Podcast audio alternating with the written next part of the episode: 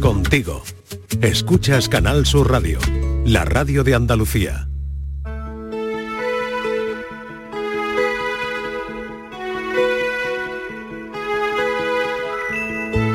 La tarde de Canal Sur Radio con Mariló Maldonado. No más champagne, la bengala se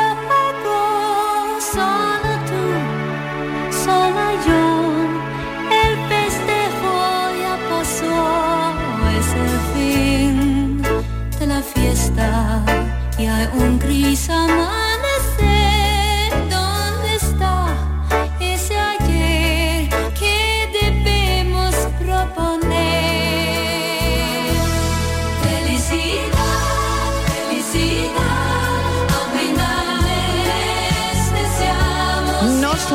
Que habían cantado en español. Francis Gómez, que ya se sienta con nosotros, tú lo, lo habías oído, habías oído la versión en español de esta canción de ABBA. Pues la verdad que sí, Sí, fíjate. ah, yo no. Yo descubrí a Abba bastante jovencito, la verdad. Tenía unos vecinos, unos amigos con los que siempre bueno, estábamos cuando no en casa de uno de otro y la eran muchos hermanos. La hermana mayor, eh, bueno, pues le regalaron un, un compacto estéreo que Sí, se llamaba en aquella época. sí.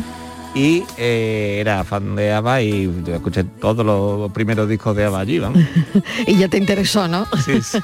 Bueno, simplemente queremos contar que, mm, bueno, murió su guitarrista, ¿no? Mítico, que participó en la mayoría de las grabaciones del grupo y en las giras de los años 70, eh, que eran cuatro, así que Welander era muy fácil reconocerlo porque era de los cuatro el que llevaba la guitarra, ¿no? Veterano guitarrista de esta banda sueca, ABBA, ha muerto a los 70 años por un cáncer.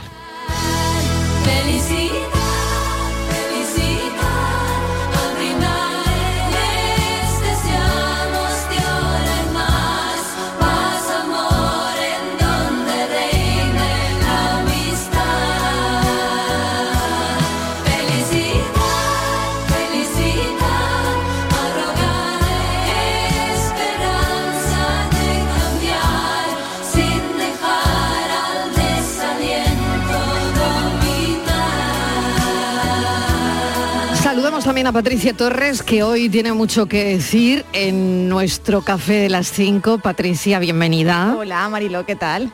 Bueno, muy bien, pero que hoy el tema es muy tuyo, ¿eh? Lo tienes que hacer muy tuyo el tema de hoy. Mi- sí, el tema del café Sí, es, muy, ¿no? es muy mío. ¿Por qué? Es muy tuyo, es muy tuyo, Estivali. Yo creo que es muy de de la participación de padres, madres Ah, y de gente joven también, ¿no? Claro, yo creo que, que de todos. Porque Marilo, Marilo, eh, en muy pocos años, ¿cómo ha cambiado la vida? Antes nos echaban a patadas, llegaba a los 20 y ya te estaban haciendo casi la maleta para que te fueras, ¿no? Y ahora no hay forma, Marilo. Se No agarran manera. como lapas. También es verdad que eh, no, lo, no lo sé si tienen menos posibilidades, ¿no? Pero Digo esto porque vamos a ver, vamos a empezar por el principio que la gente si no se pierde. Hay Venga. un estudio hoy que hemos conocido, es un trabajo de, de un informe de ayuda en acción, que es una ONG, que dice que los jóvenes españoles, algo que tampoco nos ha sorprendido mucho, casi lo sabíamos, ¿no? Los jóvenes españoles se emancipan casi a los 30 años. Quiere decir tres años y medio después de los europeos. Pero Mariló, el 46% quiere decir que de dos, uno todavía vive con sus padres. Hablamos de jóvenes entre 25 y 34 años. Estamos más de 10 puntos porcentuales por encima de hace 15 años, del 2008. Eh, yo ya no sé. Pero ¿Y cómo fíjate, es la convivencia? ¿Es lo que queréis saber hoy? queremos saber a ¿Cómo qué, edad, a qué edad te emancipaste. ¿Y qué Ah, considera emancipar, Ah, porque Patricia, Ah, muy bien. Patricia ha Me- dicho una me cosa gusta muy buena. pregunta. Sí. Claro, ¿qué te considera? ¿Qué, cons- Porque qué ¿Tú te considera- consideras emancipada, Patricia? Eh, del todo no. Porque Del todo no. Del todo no, Marilo, porque si me dan los tapes mi madre no, no estoy emancipada. O sea, que Pero- del pero- todo no. pero eso es normal. No, pero eso no es normal. No, no, es No es normal. normal. Si tu madre te lleva tuppers, no es normal. No, no es normal. Yo debería Claro, de... porque dice ella, que- y y dicho es verdad, ¿cuántos jóvenes hay? Bueno, jóvenes con 30 años, que con 30 años Claro. muchos de nosotros ya éramos padres y madres. Dice, em, dice, esos que se van de casa, Sí. Pero los padres le pasan el disueldo a final de mes para que no vuelvan, pero o sea, La- siguen manteniéndoles, pero Claro. fuera de casa. Pero ¿Eso fuera de qué casa. Es? Claro, Eman- ¿Eso esa qué es es? Otra opción, es otra opción, pero eh, eh, no está emancipado. Claro, sí. Claro. Claro. Lo mantiene el padre o la madre. Si le hace la Pero le compra, paga- no. Le hace la compra, le paga Pero el eso lo hacen todos. no ¿Qué? está Eso lo emancipado. hacen todos. Bueno, no todo, no todo. Sí, porque mis hermanas, mis sobrinas. Yo me aprovecho un poco No, más, mis sobrinas. porque estoy más cerca de mi eh, casa. te digo mis sobrinas Mi porque tienen, tienen una solución, una, una vida. Trabajan tienen- Sí. muy bien y mi hermana le sigue llenando el frigorífico. Es que eso es el problema no es son ellos, es mi hermana. Mi hermana es el vamos a problema. debatir esto hoy. Y Mariló, vamos a ver las y luego- aristas Es que que, es muy este interesante eso. Y luego Sí. otra cosa. muy interesante. Sí, sí, a ver. Algunos que se habrán ido, se habrán emancipado y han tenido que volver con sus padres. Dice, Claro, ahora con en cuanto- 40 años claro, estoy... ¿eh? Si se quedan sin trabajo, Claro. Y tienen que volver. Y esos padres que tienen a esos niños con 34 años en casa, Bueno, y con ¿cómo más, ¿eh? viven? ¿Cómo, Y cómo lo hace? ¿Por qué está el niño en casa? ¿Porque usted le lava la ropa, le hace el pucherito? ¿O porque el niño, el pobre, no... Claro, es hay no- situaciones complicadas Se ha quedado también. sin trabajo. Pero es que hay algunos que son muy Bueno, cómodos. pero y hay algunas, algunos- y No, hay algunas. algunos que sí que, que se quieren quedar en casa asunto. porque están muy a gustito. Claro, También. claro. Bueno, 670 94 30 15, 670 940 200, las dos líneas de teléfono para dejar un mensaje de audio. Hoy vamos a debatir sobre este tema.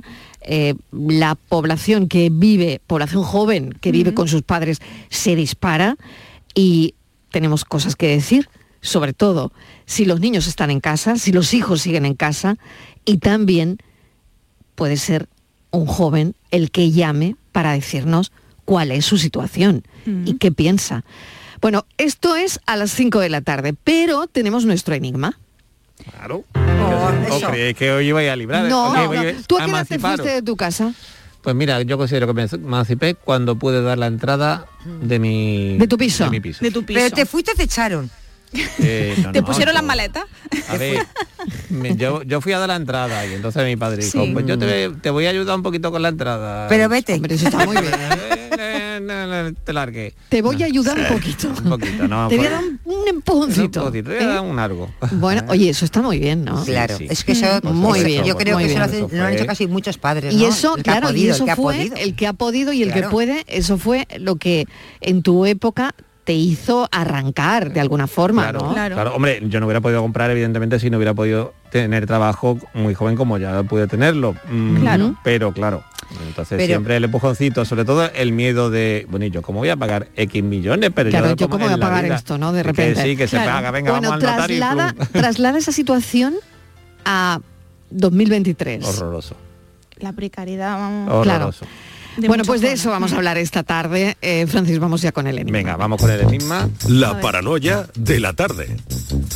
que es, pues, no voy a dar pizza, bueno, a lo mejor doy alguna, venga. Venga. Redonda como la bola, me mantengo por la cola, tantos hijos como tengo, a todos les doy corona. Y a mi amo, pesadumbre cuando me caigo en el suelo. Corona, Qué o bueno. sea, que, ¿eh? que, eh, reina algo. Redonda como la bola, me mantengo por la cola. Tantos hijos como tengo, a todos les doy corona. Y a mi amo pesadumbre cuando me caigo en el suelo. Claro, que es muy... Lo que sea tiene que pesar mucho. Y, com- y a lo mejor se come. Ay, a lo mejor Ah, se, que se come. come. Ah, mira, mira. Lo que sea tiene que pesar. Sí, sí, sí. Tiene que pesar Tiene porque que a- pesar. A, su amo le cuesta levantarla, ¿no? Claro. O levantarlo.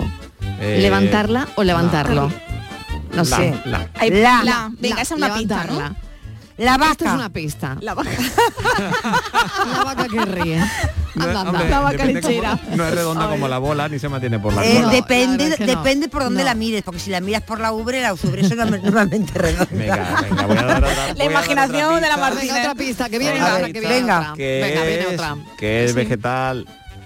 Vegetal. Es vegetal. Ah, Es una un calabaza. Bueno, ya no voy Ay, a qué dar más tantas. pistas porque La calabaza dar- de la Cenicienta, que Pues se convirtió en Calabaza, carroza. Pues tampoco es. Tampoco. Tampoco es. Venga, ánimo. Venga, ánimo, Jolín. eh, 670 94 30 15, 670 940 200. Si lo saben, llamen a Francis Gómez.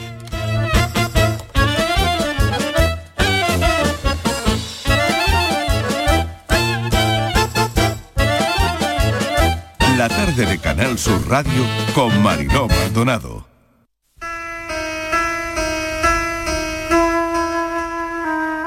¿Estáis cerrando ya? No. Pase que le atiendo. Le atiendes siendo consciente de que cada minuto que pasa es un minuto menos que tienes para comer y descansar. Aprovechando que seguís abiertos, se mete otra persona en la farmacia. Hoy no salimos, piensas. ¿Por qué hay gente que no tiene que hacer nada en toda la mañana y viene siempre a última hora? Atiendes a los dos, te has pasado 15 minutos de tu hora de salida. Te quitas la bata, apagas las luces y mientras baja la trapa escuchas. Uy, ¿estáis cerrando? No, señora, es que vamos a jugar al limbo con la puerta. ¡Qué susto! Creía que no llegaba a tiempo. No te equivocabas, piensas. Mientras le vuelves a abrir la trapa, te cuenta que el médico le ha mandado unas pastillas que se toman antes de comer y claro, se ha acordado antes de comer. Así que abres la farmacia, enciendes el ordenador y se las das. Bueno, es solo una cosita y luego ya te vas a casa a comer tranquilo. A estas horas yo creo que mejor me quedo y hago la fotosíntesis. Ya puedes quitarte la bata.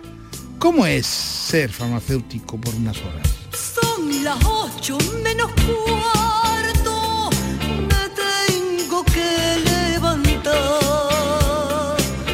Lavar y vestir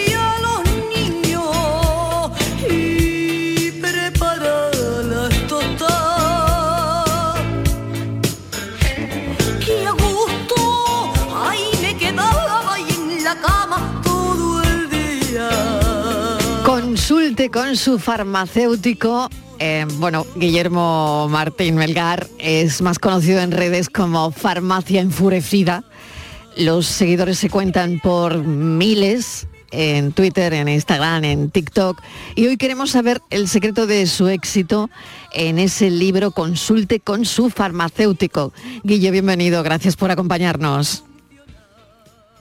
Buenas tardes, ¿qué tal? Muy bien. Oye, vamos a hacer un recorrido, ¿te, te parece? Hacemos un recorrido como, como bien haces tú en el libro por la farmacia. ¿m? Y bueno, a ver qué nos encontramos. Eh, tú eres el guía turístico y yo me dejo llevar.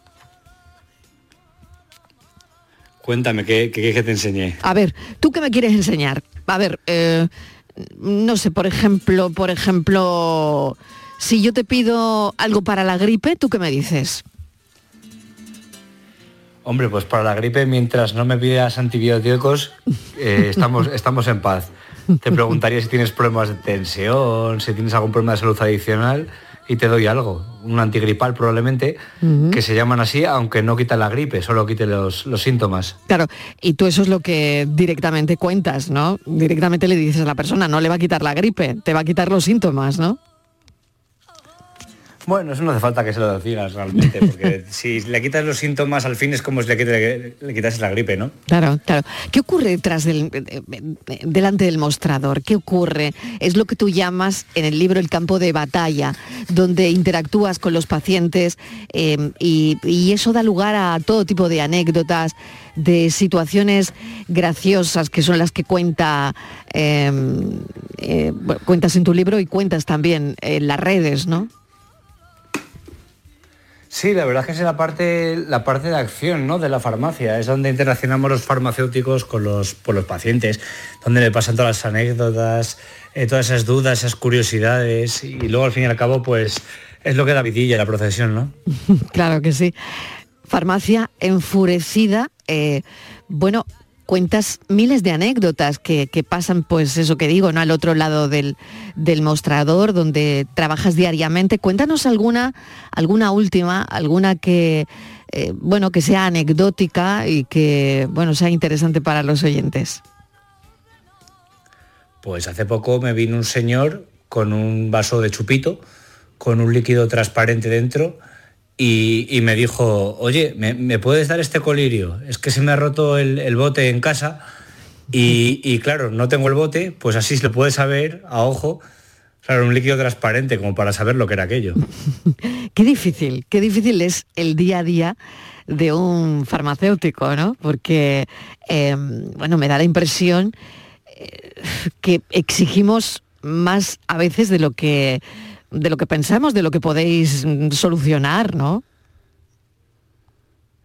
Sí, a veces se nos infravaloran mucho, no se nos deja hacer nada, ni cambiar cápsula por comprimido, pero luego nos vienen unos casos clínicos que ni, que ni de house y nos piden unas cosas que son imposibles. Eh, dices también que la farmacia, y lo cuentas aquí en el libro, es a veces como un centro social donde, bueno, donde es verdad que en la farmacia de tu barrio pues te encuentras con tus vecinos, eh, ya cuentas lo que te pasa y se echa el ratito, ¿no? Sí, hay gente que viene a la farmacia por rutina prácticamente todos los días, ¿no? Va a la panadería, luego a la farmacia a ver qué le sale y se convierte en un centro social. Se encuentra el vecino, se cuenta la vida. Es curioso, la verdad. Claro. Y por otro lado también, eh, fíjate, yo creo que tenéis que estar siempre preparados para, para todo, ¿no? Porque eh, leyendo Farmacia Enfurecida, consulte a su farmacéutico, la verdad es que hay un montón de, de preguntas que te puede hacer una persona, por ejemplo, una persona mayor, pero también hay cientos de preguntas que te puede trasladar una persona joven y que eh, a lo mejor ya espera de ti mucho por lo que ve en las redes sociales, ¿no? No, realmente las, las preguntas que hace la gente o sea, son fáciles de, de contestar y forman parte del día del farmacéutico, salvo alguna por ahí muy enrevesada o de algún medicamento raro, por lo general. Y, y la gente joven se suele portar muy bien y suele ser muy agradecida además. Aparte de por redes sociales, que sí que confían mucho más en nosotros, pues luego la vida real también. Claro, es posible eh, divulgar y entretener al mismo tiempo. Esto es interesante, ¿no? Y esto es lo que a veces, ¿no? Que hablamos de TikTok, por ejemplo. Bueno, pues es muy interesante que se divulgue, ¿no? A través de las redes sociales este tipo de asuntos. Sí, más que nada porque las redes sociales han venido para quedarse, no es una cosa de jóvenes que también, pero que no solo de jóvenes, ¿no? Hay gente de todas las edades y el farmacéutico tiene que dar consejo allí donde esté el paciente, ya sea en la farmacia o en TikTok o en Instagram. Cosas que no tenemos que hacer nunca en una farmacia. O no preguntar nunca en una farmacia. A ver, ¿tú cómo lo sientes? Eh, lo peor que puedes hacer es decir algo en plan, eh, dame el antibiótico que no tengo, aunque no tengo receta. O sea, que nos pidan cosas sin receta en una farmacia es como si tú vas y le pides que se ponga 200.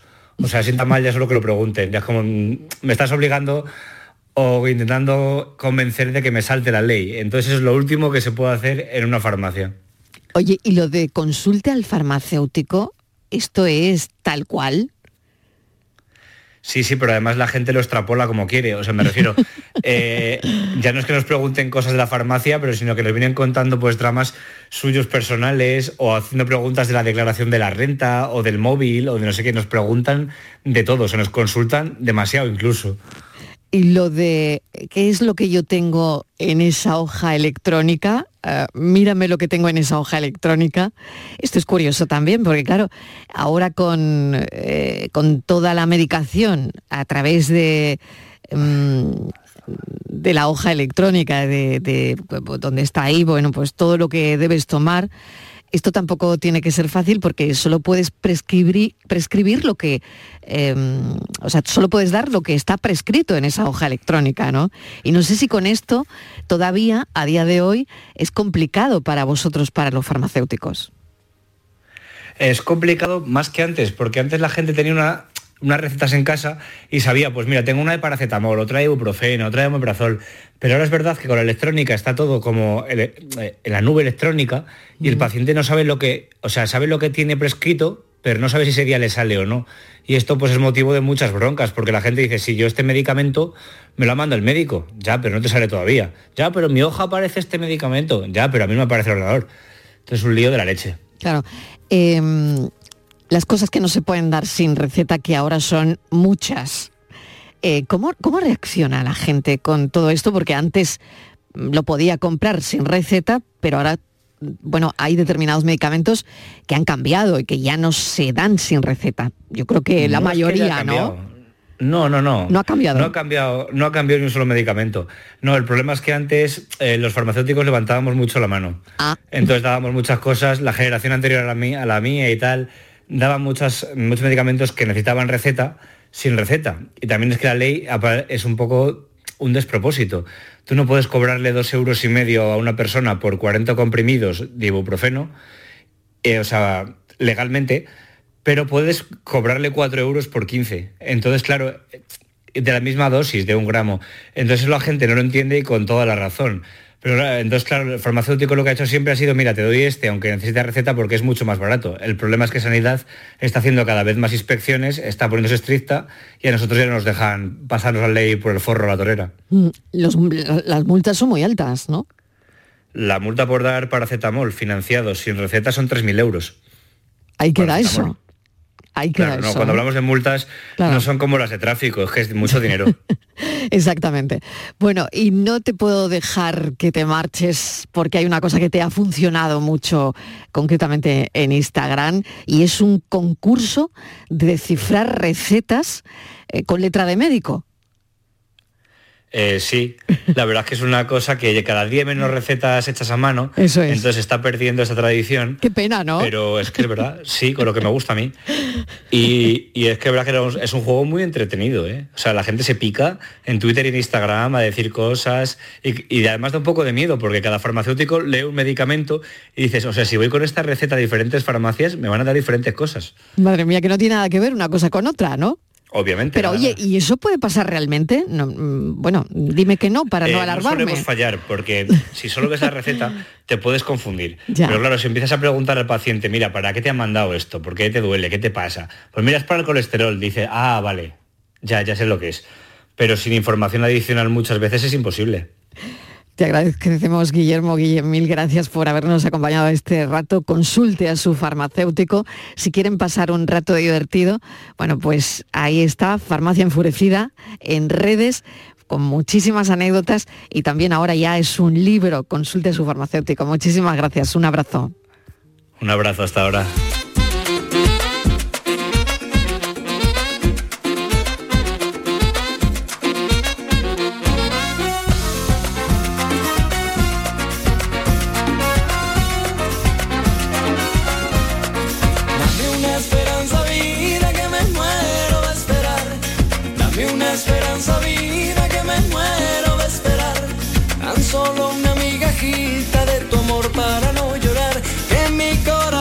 Está enfermo y solo tú lo puedes curar. Que mi corazón está enfermo y solo tú lo puedes curar.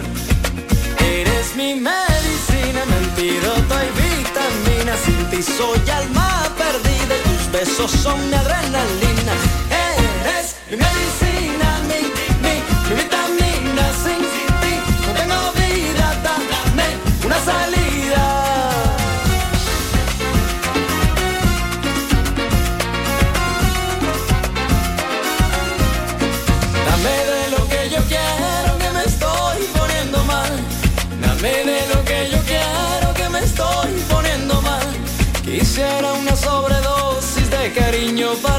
sanar. Que mi corazón está enfermo y solo tú lo puedes curar. Que mi corazón está enfermo y solo tú lo puedes curar. Eres mi medicina, mi antídoto y vitamina. La tarde de Canal Sur Radio Con Mariló Maldonado. También en nuestra app y en canalsur.es. En abril, Sol 1000. Aprovecha el cambio de hora con Social Energy y disfruta más horas de sol, más ahorro. Aprovecha las subvenciones disponibles para ahorrar hasta el 90% en tu factura con tus paneles solares gracias a nuestras baterías. Primeras marcas con hasta 25 años de garantía. Estudio gratuito en el 955 44 11 11 y socialenergy.es. La revolución solar es Social Energy. ¿Sabes qué es lo que me gusta de la primavera? Pues que hay más luz, más pajaritos, más flores, más risas, más rollito, más hoy se sale, más pero más de todo. La primavera la ilusión altera. Llega el cuponazo Flower Power de la 11. Podrás ganar 6 millones de euros. Y además, si entras en cuponespecial.es, podrás disfrutar de cientos de planes increíbles y picnics gourmet. Cuponazo Flower Power de la 11. Altera tu ilusión. Bases depositadas ante notario. A todos los que jugáis a la 11, bien jugado. Juega responsablemente y solo si eres mayor de edad.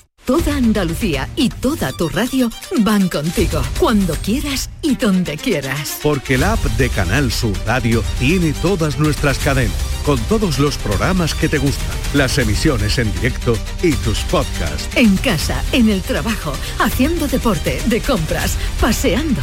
Descárgatela. Tienes todo Canal Sur Radio, Radio Andalucía Información, Canal Fiesta, flamencoradio.com y Canal Sur Radio Música para ti. Toda Andalucía y toda tu radio van contigo. Más Andalucía. Más Canal Sur Radio.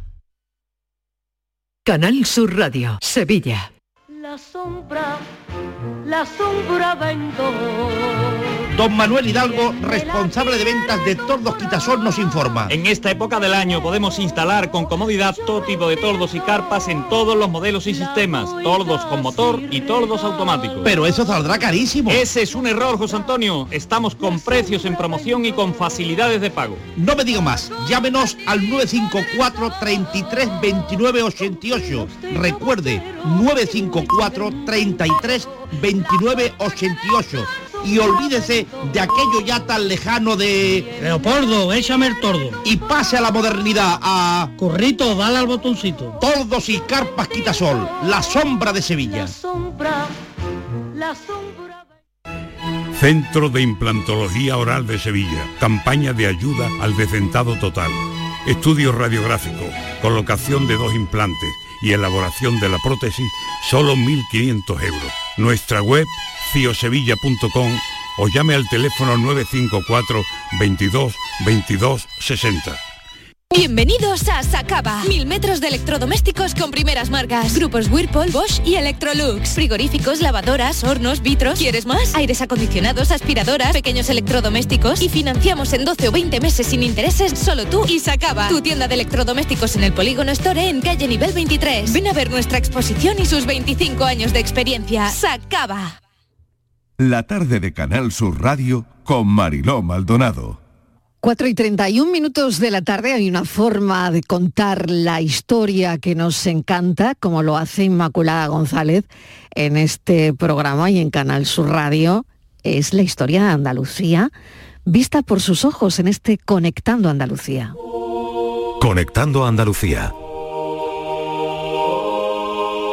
Una historia de Andalucía que está repleta de relatos, de leyendas, de curiosidades y que tienen muchos protagonistas. Vamos a ver dónde, hacia dónde llevamos hoy este conectando, porque si no me equivoco, conectamos Andalucía con la historia de Doña María Coronel. Inmaculada González, bienvenida. Gracias Mariló, efectivamente, así es.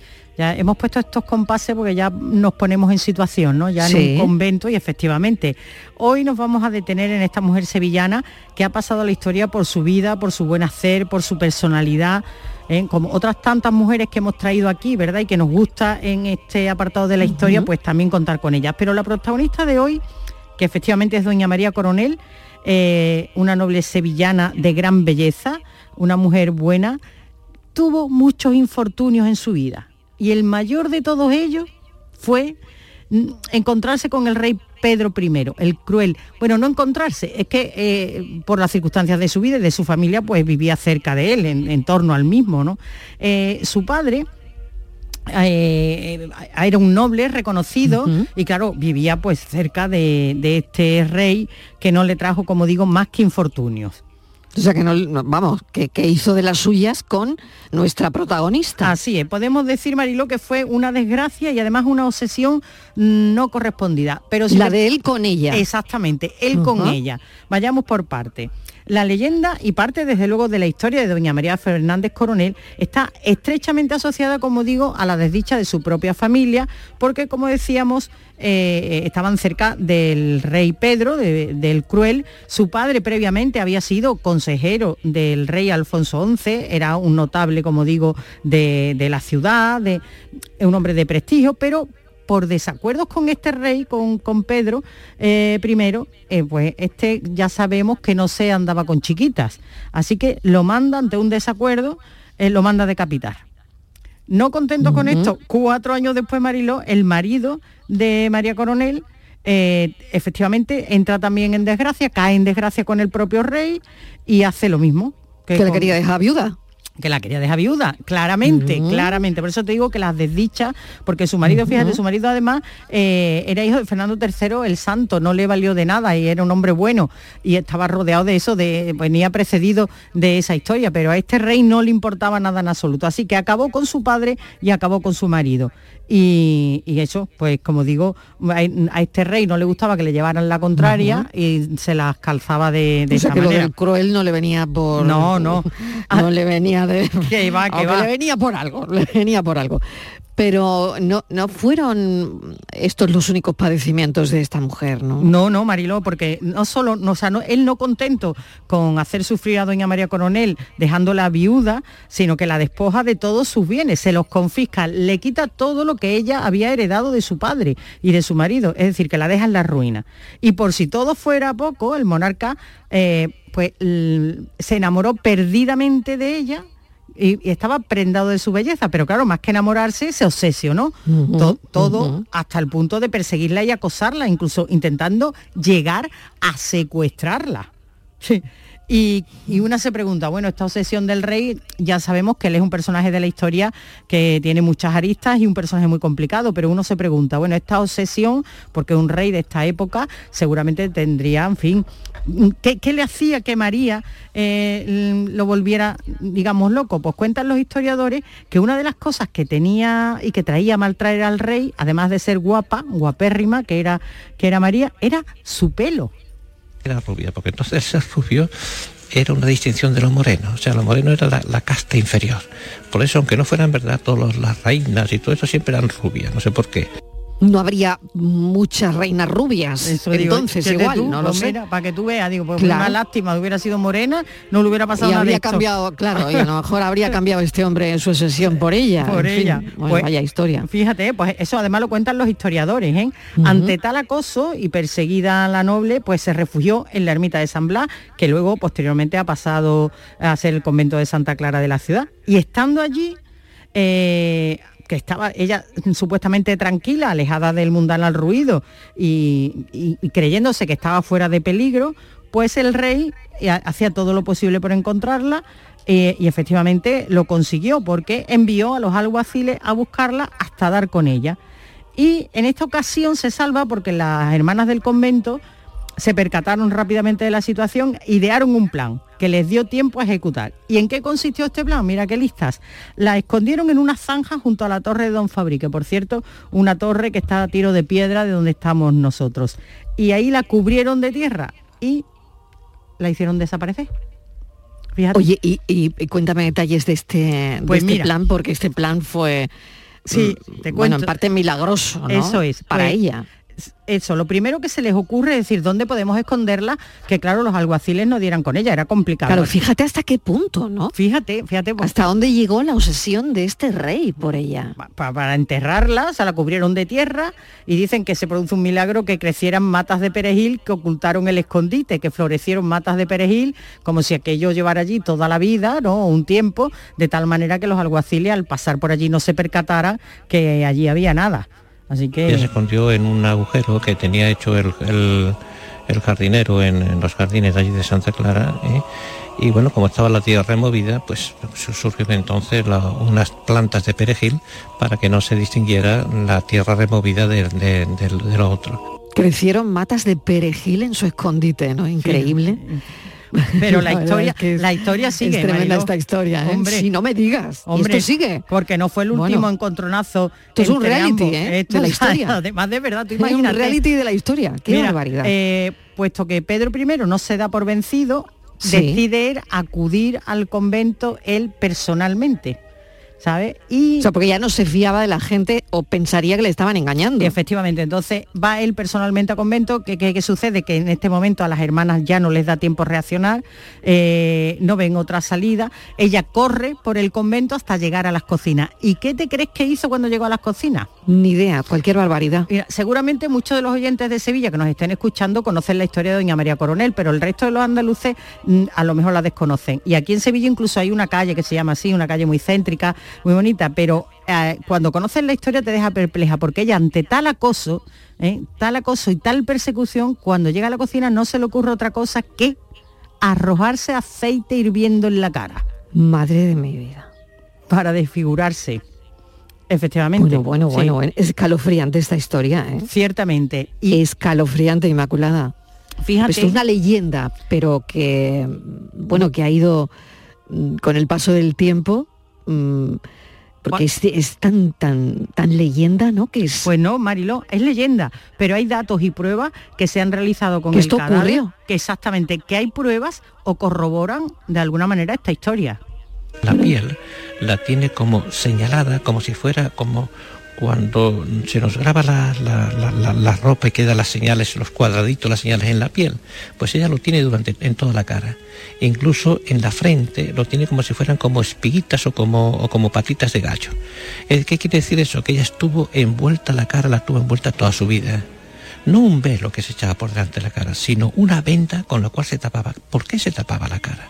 Y nada más que se le veían los ojos. ¿Eh? pues a lo mejor para ocultar, yo que sé, un cauterio, una deformación, un algo que tenía. Escalofriante la historia. Bueno, y más escalofriante es que se puede visitar, porque te cuento, al morir fue enterrada en el coro de este convento, ella murió con 77 años en 1411 y con unas obras posteriores eh, encuentran sus restos, se encuentra su cuerpo incorrupto, con el rostro y el cuello marcados por las quemaduras. Y fíjate, Marilos, que cada 2 de diciembre, aniversario de su muerte, en la sevillana iglesia de Santa Inés, situada en la calle Doña María Coronel, se expone al público su cadáver y vienen de todo el mundo. Una santa extraordinaria, una, una vida extraordinaria, que es una- tiene una vida muy excepcional, eh, que es una, bueno, difícil de decir. eh. Eh, mi marido la primera vez que ha estado aquí ha recibido un perfume celestial extraordinario. Qué vida tan difícil. Hombre, es tan Qué, difícil. qué duro todo y desde luego vaya vaya situación inmaculada, ¿eh? vaya, Ella, por eso- vaya parte de la historia que, que hay ¿Sabe que conocer y que hay que saber. ¿no? El arrojo que hay que tener en una época como esta, estamos hablando, fíjate, de, ella murió en mil- 1411, ¿no? Eh, que, que no vio otra salida. Eh, sí, es verdad que al, morir Pedro I a manos de su hermano Enrique, este rey sí le ordena que le devolvieran todos sus bienes y las hermanas Coronel, ella y su hermana Aldonza, eh, fundan en el antiguo solar de, de su padre, el convento de Santa Inés, en que donde se trasladaron con las monjas de- del convento de Santa Clara, también aquí conocido como el Real Monasterio de Santa Clara, es decir, que ella dedicó luego toda su vida, todos sus bienes y todos sus recursos a las monjas y a la caridad. Pues esta es la historia de doña María Coronel, una importante aristócrata sevillana que fundó el convento de Santa Inés y que hoy hemos conocido, gracias a Inmaculada González, en profundidad su historia. Y qué bonito lo cuentas, Inmaculada. Bueno, mil gracias. Gracias Eh, a nos ti. escuchamos dentro de un momentito. Claro que sí, claro que sí. Gracias a ti, Mariló. Un beso hasta ahora.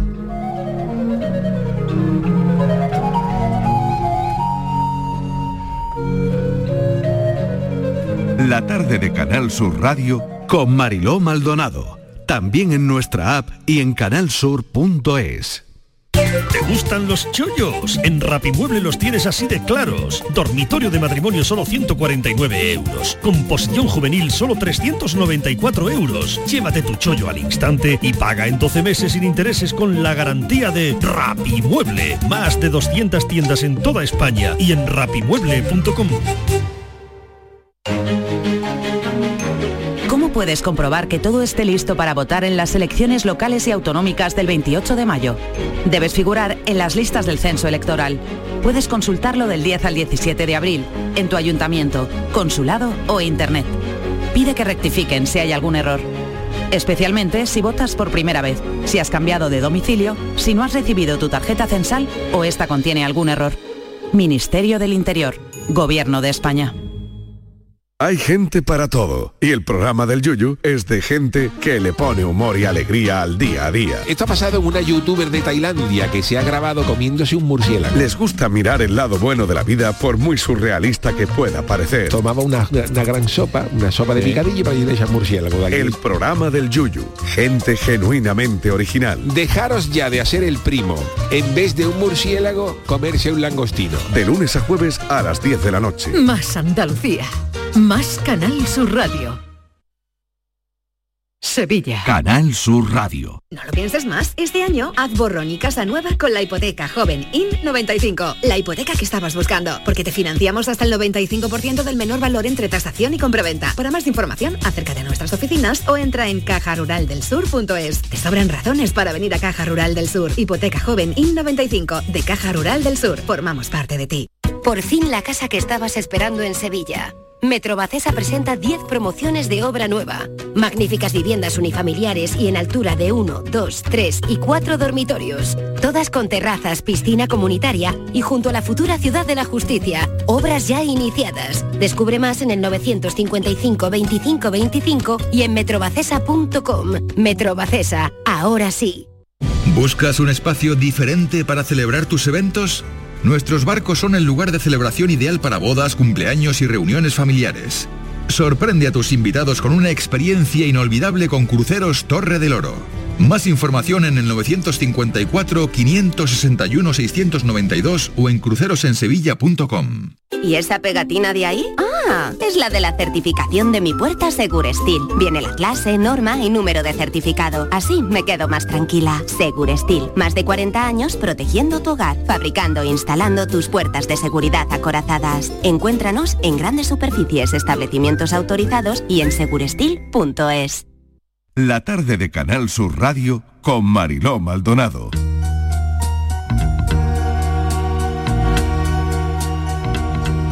Si yo nací como todos nacemos, llorando, llorando. Si yo crecí como todos crecemos, jugando, jugando. Yo viví como todos, soñando, soñando y conseguí lo que tengo, luchando, luchando.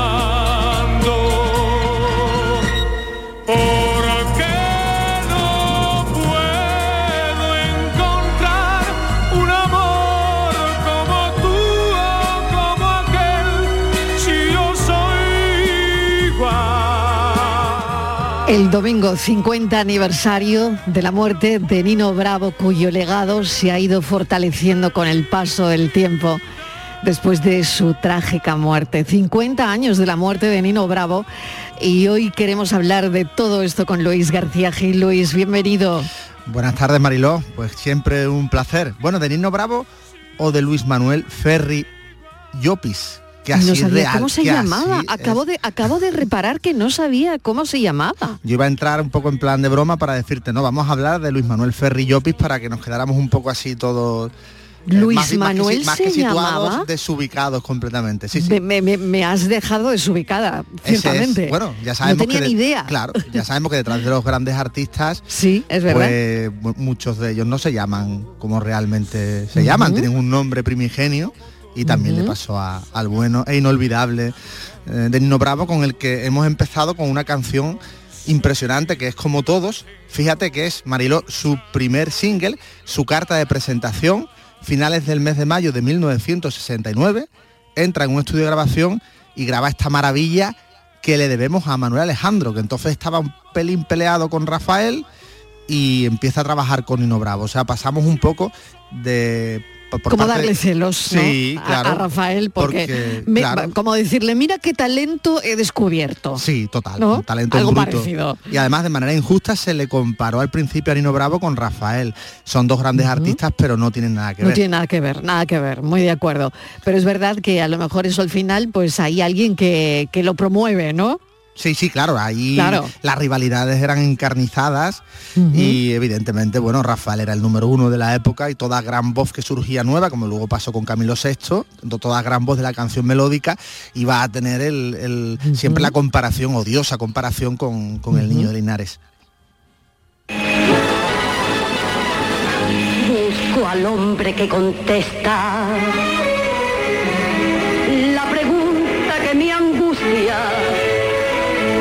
caminando por las calles de dolor y soledad. ¿Quién será el más culpable? La que peca paga por la paga o el que paga por pecar. Cuatro letras crucifican. ¿De dónde has sacado esto, Luis García Gil? Hay que decir que esta no es Nino, Nino Bravo, no, no, ni Nina no Bravo es Nino tampoco. Bravo, no es Nino Bravo, está claro, pero la hemos Pero- reconocido porque la reconocemos metida en un saco. Claro, la faraona, ¿no? Lola co- Flores, sí, Y señor. además, cómo mezclar los 100 años que estamos celebrando de Lola Sí, con los 50 años de la muerte de Nino Bravo. Y claro, esta música nos suena creo que de algo, ¿no? Escuchamos la música. Muchísimo, Es una, muchísimo. es una canción titulada La Niña Ahogada que aparece en una peli que se llamó Aventura en Hong Kong, en la que participó, de, de la que participó Lola Flores. Pero claro, es una música que luego habrá otra letra de Rafael Claro. de León, la música impresionante de Augusto Algueró, tenemos ya la dupla conformada y llega quien llega, pues Nino Bravo a hacer grande la canción.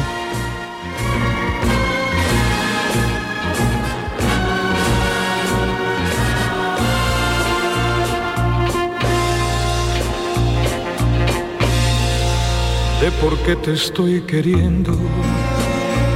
No me pidas la razón, pues yo mismo no me entiendo. Con mi propio corazón, al llegar la madrugada, mi canción desesperada te dará la explicación. Te quiero,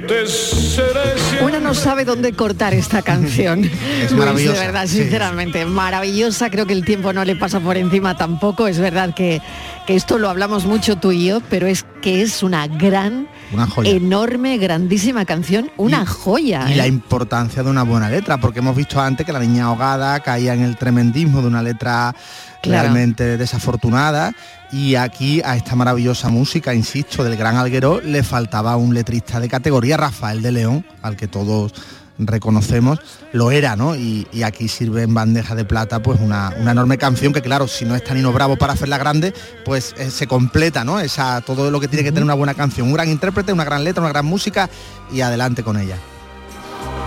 Te quiero con ternura, con miedo, con locura. Solo vivo para ti. Yo te seré siempre fiel, pues para mí quiero en flor. Pues hemos escuchado la versión de Lola Flores con otra letra, hemos escuchado la grandeza de este Te quiero, te quiero de Nino Bravo, pero ¿y, y esto que me traes ahora?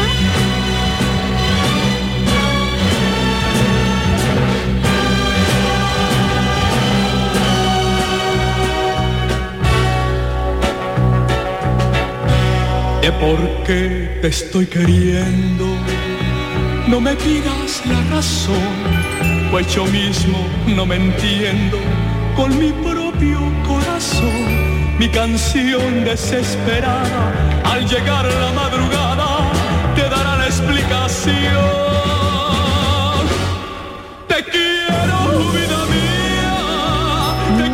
Sabría con cuál quedarme porque este es un grande. Buenísima, lo que pasa Porque que- es buenísima la versión claro. también. Es que de el- verdad el- no podría elegir, Luis. claro, él la graba antes, curiosamente, en 1960, No sí, en 1969, Nino Bravo lo hace en 1970, pero es que eh, eh, Rafael tiene un pequeño rifirrafe con la compañía, con Sí. Hispavox, y finalmente la canción queda ahí casi casi dormida en los cajones y ha sido rescatada con posterioridad, pero todo el mundo, claro, todo el mundo la relaciona con Nino Bravo, que es el que hace que la canción alcance la dimensión que alcanza. Pero Rafael la hace también de una, de una manera estupenda, pero claro, no la hace suya porque no tiene el recorrido comercial necesario. Claro, eh, esta canción se graba antes, pero no es lo que dices, ¿no? Se queda ahí. Hasta que Nino Bravo no, no la pone en órbita, eh, al final esta canción pues no estaba ahí sin pena ni gloria, ¿no? En órbita lunar, porque yo diría que esta canción llegó hasta la luna, seguro. Seguro que sí, seguro que sí. Y a los karaokes ya ni te cuento. Bueno, eso sin duda. Yo te seré siempre fiel, pues para mí quiero en flor ese clavel de tu piel y de tu amor. No nos pongamos nostálgicos, pero No, la verdad no, es que a ver, es co- es- ¿ahora con es- qué vamos? es- no, lo que yo que quería decir es que es complicado Sí. encontrar voces hoy día. La Sí. fuerza que tiene Rafael y Nino Bravo en competición, pues tremendo, Mm. tremendo eso.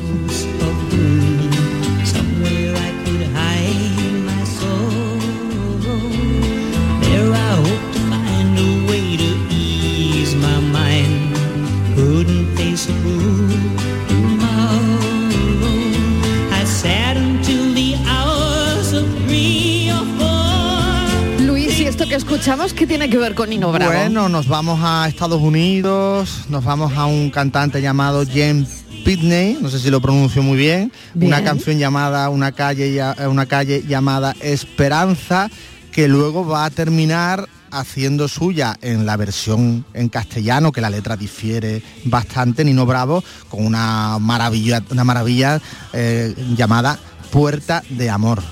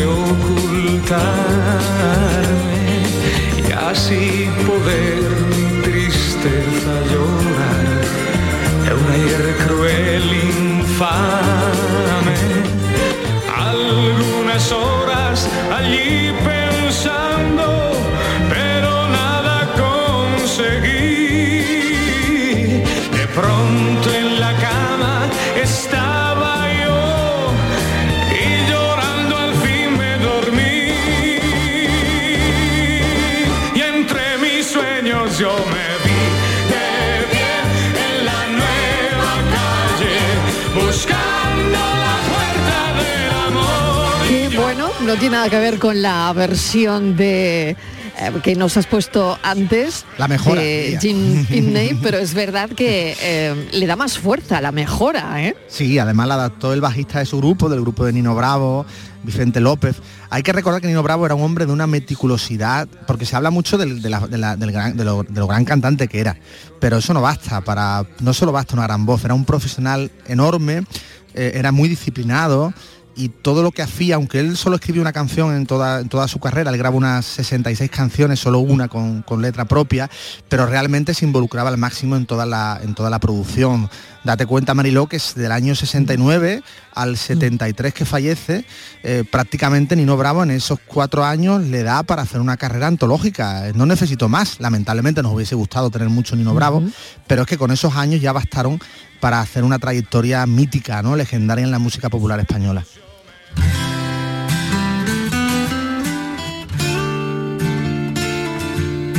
Hay una chica que es igual, pero distinta a las demás. La veo todas las noches por la playa pasear y no sé de dónde viene. Y no sé a dónde va. Hace tiempo que sueño con ella.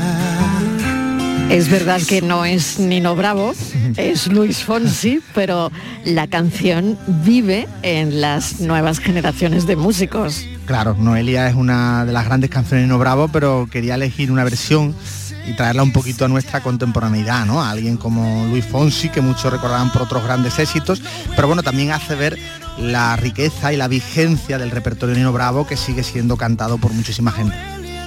Luis García Gil, muchísimas gracias, qué bonito. Gracias a ti, Mariló.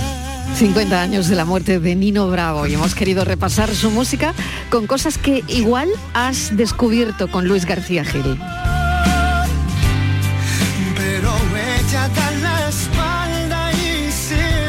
Qué bonito es esto para saludar a Enrique Jesús Moreno en un día muy especial, Día del Parkinson, Hmm. y otras muchas cosas que seguramente hablaremos, hablará él con los oyentes en el programa Por tu Salud. Enrique, ¿qué tal? Bienvenido. Pues sí, hemos querido dedicarle el programa de hoy a esa enfermedad eh, de la que, pues bueno, en España mm, se ha venido incrementando notablemente la incidencia del Parkinson, se ha incrementado considerablemente en las últimas décadas y la tendencia es de que eh, vaya más.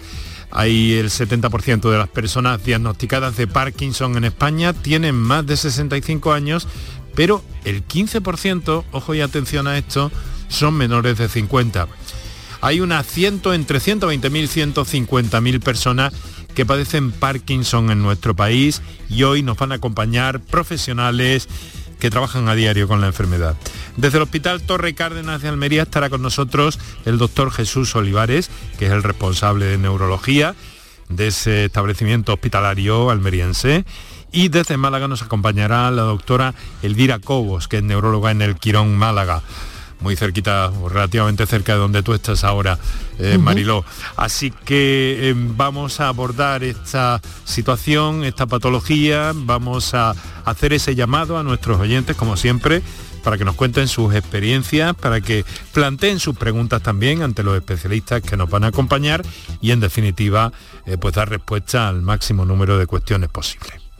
Gracias Enrique, hasta las 6 y 5 de la tarde. A ti Mariló. Noticias.